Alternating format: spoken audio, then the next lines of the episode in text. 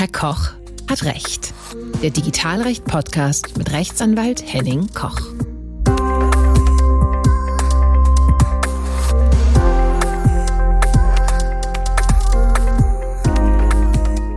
Hallo und herzlich willkommen bei Herr Koch hat Recht, dem Digitalrecht-Podcast. Mein Name ist Henning Koch. Ich bin Rechtsanwalt und berichte über Themen aus den Querschnittsbereichen des Datenschutzes, Arbeitsrecht und IT-Recht. Heute über Aspirin, Amazon und Datenschutz. Das OLG Naumburg hatte bereits im letzten Jahr eine sehr bemerkenswerte Entscheidungsserie getroffen. In zwei Entscheidungen wurde nämlich festgestellt, dass äh, die Bestellung von Medikamenten über Amazon Datenschutzverstöße darstellen sollen. Daher stellt sich die Frage, ist das wirklich so? Ist jede Versendung von Medikamenten über Amazon erstens zulässig und zweitens auch datenschutzrechtlich relevant? Denn wenn man mal ehrlich ist und bei Amazon reinschaut, Aspirin kann ich dort ja bestellen. Also, wenn es ein Datenschutzverstoß wäre, da würden sich ja die dortigen Apotheker oder die dortigen Vertriebe ja eines Datenschutzverstoßes schuldig machen und müssten eigentlich Gefahr laufen, ein Bußgeld zu erhalten. Schauen wir uns das Ganze doch einmal an. Die Vorfrage ist also, fallen hierbei Gesundheitsdaten an? Fallen bei der Bestellung von Medikamenten auf der Plattform von Amazon Gesundheitsdaten an und ist das gegebenenfalls ein Problem für die verkaufenden Apothekerinnen oder Apotheker oder Shopbetreiberinnen und Shopbetreiber. Und ähm, das ist deswegen relevant, weil es einen Datenschutzverstoß darstellen könnte.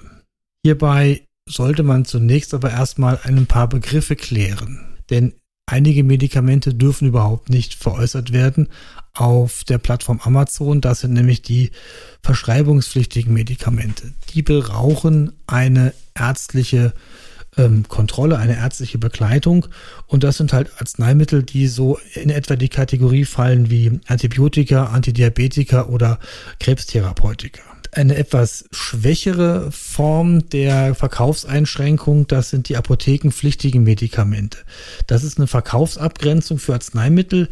Diese Medikamente dürfen halt nur in Apotheken und auch dort nur durch die Profis, die pharmazeutischen geschulten Apothekerinnen und Apotheker sowie deren Personal verkauft werden.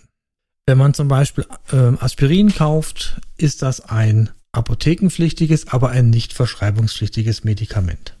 Ja, und Gesundheitsdaten, das ist ja das, der zentrale Punkt hierbei, auch bei der Entscheidung des OLG Naumburg, bei der Frage, Gesundheitsdaten sind nach der Definition der DSGVO, und jetzt wird es sperrig, solche Daten, solche personenbezogenen Daten, die sich auf körperliche oder geistige Gesundheit einer natürlichen Person beziehen und aus denen Informationen über deren Gesundheitszustand hervorgehen also nach Artikel 4 Nummer 15 DSGVO.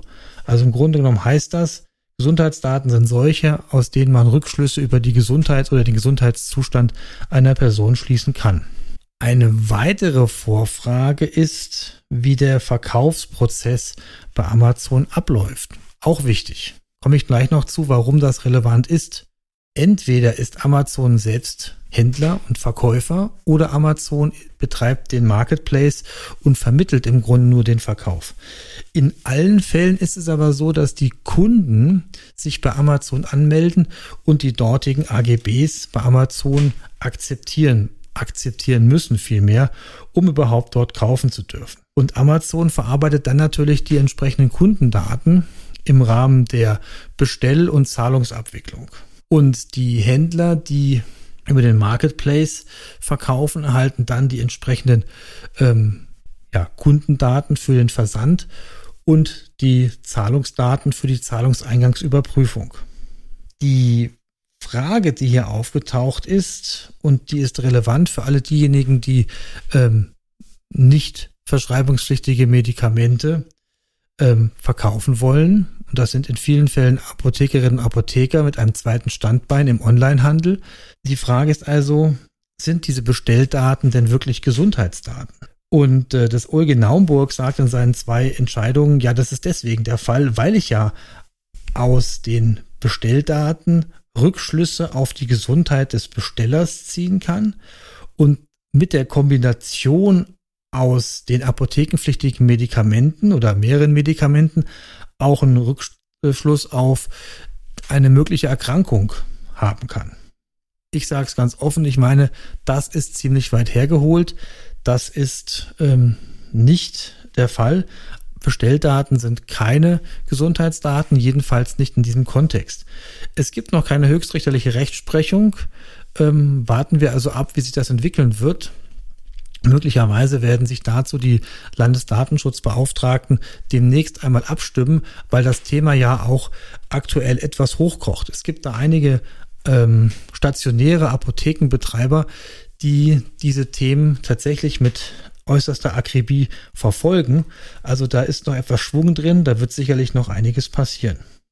Beim dem Hauptthema ist ja die Frage, um was für Daten handelt es sich? Sind das hier wirklich Gesundheitsdaten, die wir hier haben?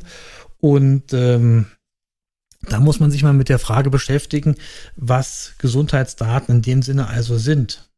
Nach der Definition der DSGVO kommen wir eigentlich nicht wirklich richtig weit.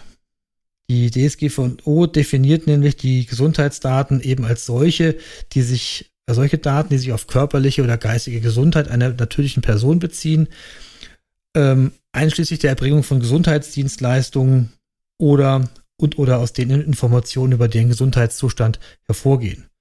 Also Anknüpfungspunkt ist der aktuelle Gesundheitszustand, aber nicht die Krankheit einer Person. Das ist ein wichtiger Punkt. Wichtig ist auch in dem Zusammenhang, dass eben nicht jedes Datum, nicht jede Angabe relevant sein kann. Ähm, ich meine, es muss differenziert werden wegen und hinsichtlich der Art der Gesundheitsdaten. Also, relevant ist es in dem Fall, ob die Angabe direkt oder indirekt Informationen über die Gesundheit der betroffenen Personen vermittelt. Beispiel, kein Gesundheitsdatum ist nach meiner Meinung dann das Passbild eines Brillenträgers.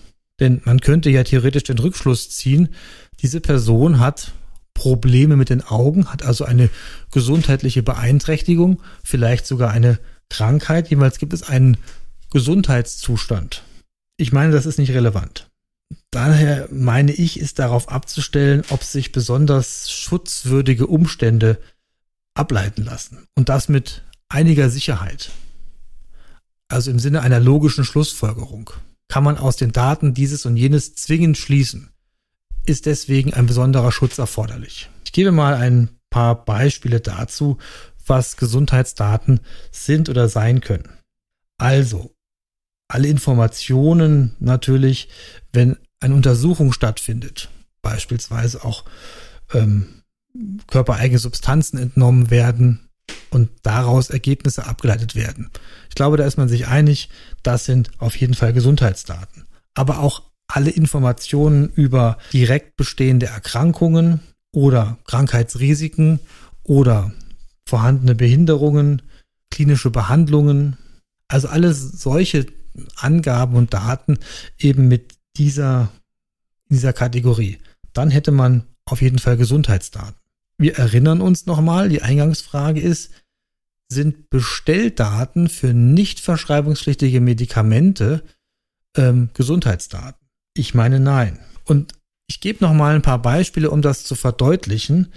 Das OLG Naumburg sagt ja in seiner Entscheidung, ja, das ist deswegen ein Gesundheitsdatum, weil ich ja genau mit der Kombination der Medikamente eine Schlussfolgerung ziehen kann über die äh, Krankheit oder den Gesundheitszustand eines Menschen. Ein Gegenbeispiel wäre folgendes. Würde man nach der Logik des OLG Naumburg laktosefreie Milch bestellen oder kaufen im Geschäft, wäre auch dieses Datum im Zusammenhang mit einer Online-Bestellung jedenfalls auch ein Gesundheitsdatum. Warum? Wenn man den Spieß rumdreht, könnte man auch sagen, naja, wer laktosefreie Milch kauft, hat ja mit einiger Sicherheit eine Laktoseintoleranz. Sonst würde diese Person das ja nicht kaufen. Also liegt dort ein krankhafter Zustand vor. Aber auch der Umstand, dass die Bestellung gar nicht für die Person selber, sondern vielleicht für Dritte äh, erfolgt ist, ähm, weckt meine Zweifel, ob diese Logik des OLG Naumburg hier auch tatsächlich eingreift. Ich gebe noch mal ein paar konkretere Beispiele, aus denen dann sicherlich deutlich wird, dass das Thema Gesundheitsdatum nur auf die konkrete Krankheit oder Gesundheitssituation abzustellen ist und das Thema der Schlussfolgerung tatsächlich eine sein muss, die mit hinreichender Sicherheit, wie man so schön sagt, im Sinne einer logischen Schlussfolgerung dazu führt, dass man nichts anderes annehmen kann, als dass diese Person jene oder jene Krankheit hat. Erstes Beispiel. Bestellt eine Person für ihren Partner Aspirin im Internet auf der Plattform Amazon, hätte man nach der Logik des Ulge Naumburg ein Gesundheitsdatum. Ob ein krankhafter Zustand jedoch ähm, besteht, kann man erst im Nachhinein feststellen. Ja, das heißt, zum Zeitpunkt der Bestellung wissen wir ja gar nicht, für wen die Aspirin sind und ob tatsächlich ein relevantes Thema vorliegt. Kopfschmerzen beispielsweise. Das wird deutlich auch bei dem Thema für zukünftige Fälle. Ganz klar. Wenn ich heute Kopfschmerzen habe, bestelle ich ja nicht im Internet Kopfschmerztabletten, Aspirin also, sondern bin froh, wenn ich die irgendwo in einer Apotheke bekomme und sofort einnehmen kann. Denn ich warte ja nicht, bis die Bestellung morgen oder übernächsten Tag oder nächste Woche kommt, denn dann hilft mir das nicht mehr. Vielleicht kaufe ich die Kopfschmerztabletten, das Aspirin also für zukünftige Fälle, für mögliche zukünftige Fälle. Und weil das äh, in diesem Rahmen so etwas vage ist und tatsächlich nicht konkret ist, ist ganz klar, dass diese, diese konkrete Bestellung dieses nicht verschreibungspflichtigen Medikamentes kein Gesundheitsdatum sein kann, weil es eben halt keinen sicheren Schluss auf eine aktuell bestehende körperliche Situation, auf einen Krankheitszustand einer Person äh, zulässt.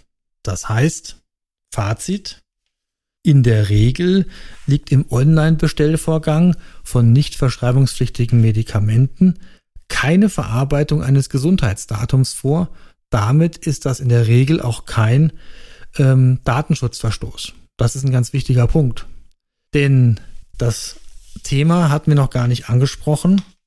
Ich brauche für die Verarbeitung von Gesundheitsdaten eine besondere Rechtsgrundlage, weil nämlich in der DSGVO gesagt wird, dass die Verarbeitung von sogenannten besonderen personenbezogenen Daten, zu denen ja auch Gesundheitsdaten gehören, nicht einfach nur angenommen werden können zur Vertragserfüllung. Ich brauche in den meisten Fällen und so auch hier eine ausdrückliche Einwilligung. Und die ausdrückliche Einwilligung, so wie beim letzten Mal auch mit der Corona-Präventionskamera, geht eben nur durch ein aktives Tun und eben nicht durch die reine Akzeptanz von allgemeinen Geschäftsbedingungen.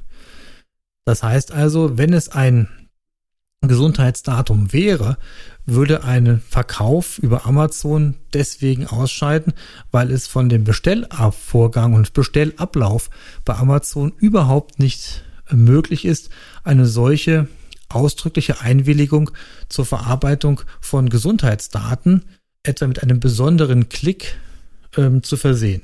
Das heißt, es geht gar nicht. Da hätten dann jetzt in dem Fall diejenigen, die auf Amazon äh, verkaufen, Glück gehabt, weil man ja eben kein Gesundheitsdatum hat. Also in der Regel liegt im Online-Bestellvorgang von nicht verschreibungspflichtigen Medikamenten keine Verarbeitung eines Gesundheitsdatums vor. Und natürlich muss man sich die Frage stellen, will man auf Amazon das kaufen oder nicht äh, kaufen, ähm, muss jeder für sich selber entscheiden, ob das eine gute Idee ist. Ich bin ja immer der Meinung, support your locals, ähm, dass man lieber in den stationären Handel gehen soll und wenn es nur gar nicht anders geht, versuchen sollte, vielleicht einen etwas günstigeren, also im Sinne von Verkaufsbedingungen und sonstigen Bedingungen, Anbieter im Internet zu finden.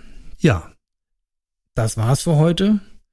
Ich hoffe, diese Folge hat Ihnen gefallen und bedanke mich für Ihr Interesse und bis zum nächsten Mal, wenn es wieder heißt, Herr Koch hat Recht. Wenn Sie Fragen haben oder eine Anmerkung, schreiben Sie mir doch einfach eine Nachricht an info@herrkochhatrecht.de. Wenn Ihnen dieser Podcast gefallen hat, abonnieren Sie ihn doch auf iTunes, Overcast oder jedem sonstigen Podcatcher. Verschicken Sie ihn an Ihre Freunde und Geschäftspartner und an alle, die Interesse an Podcasts haben. Ich freue mich, wenn Sie beim nächsten Mal wieder dabei sind.